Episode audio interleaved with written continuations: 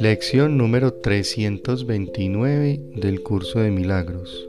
He elegido ya lo que tu voluntad dispone.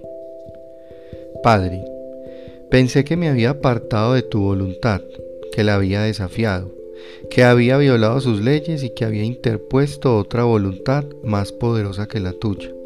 En realidad, no obstante, no soy otra cosa que una extensión de tu voluntad que se extiende continuamente. Eso es lo que soy, y ello jamás ha de cambiar.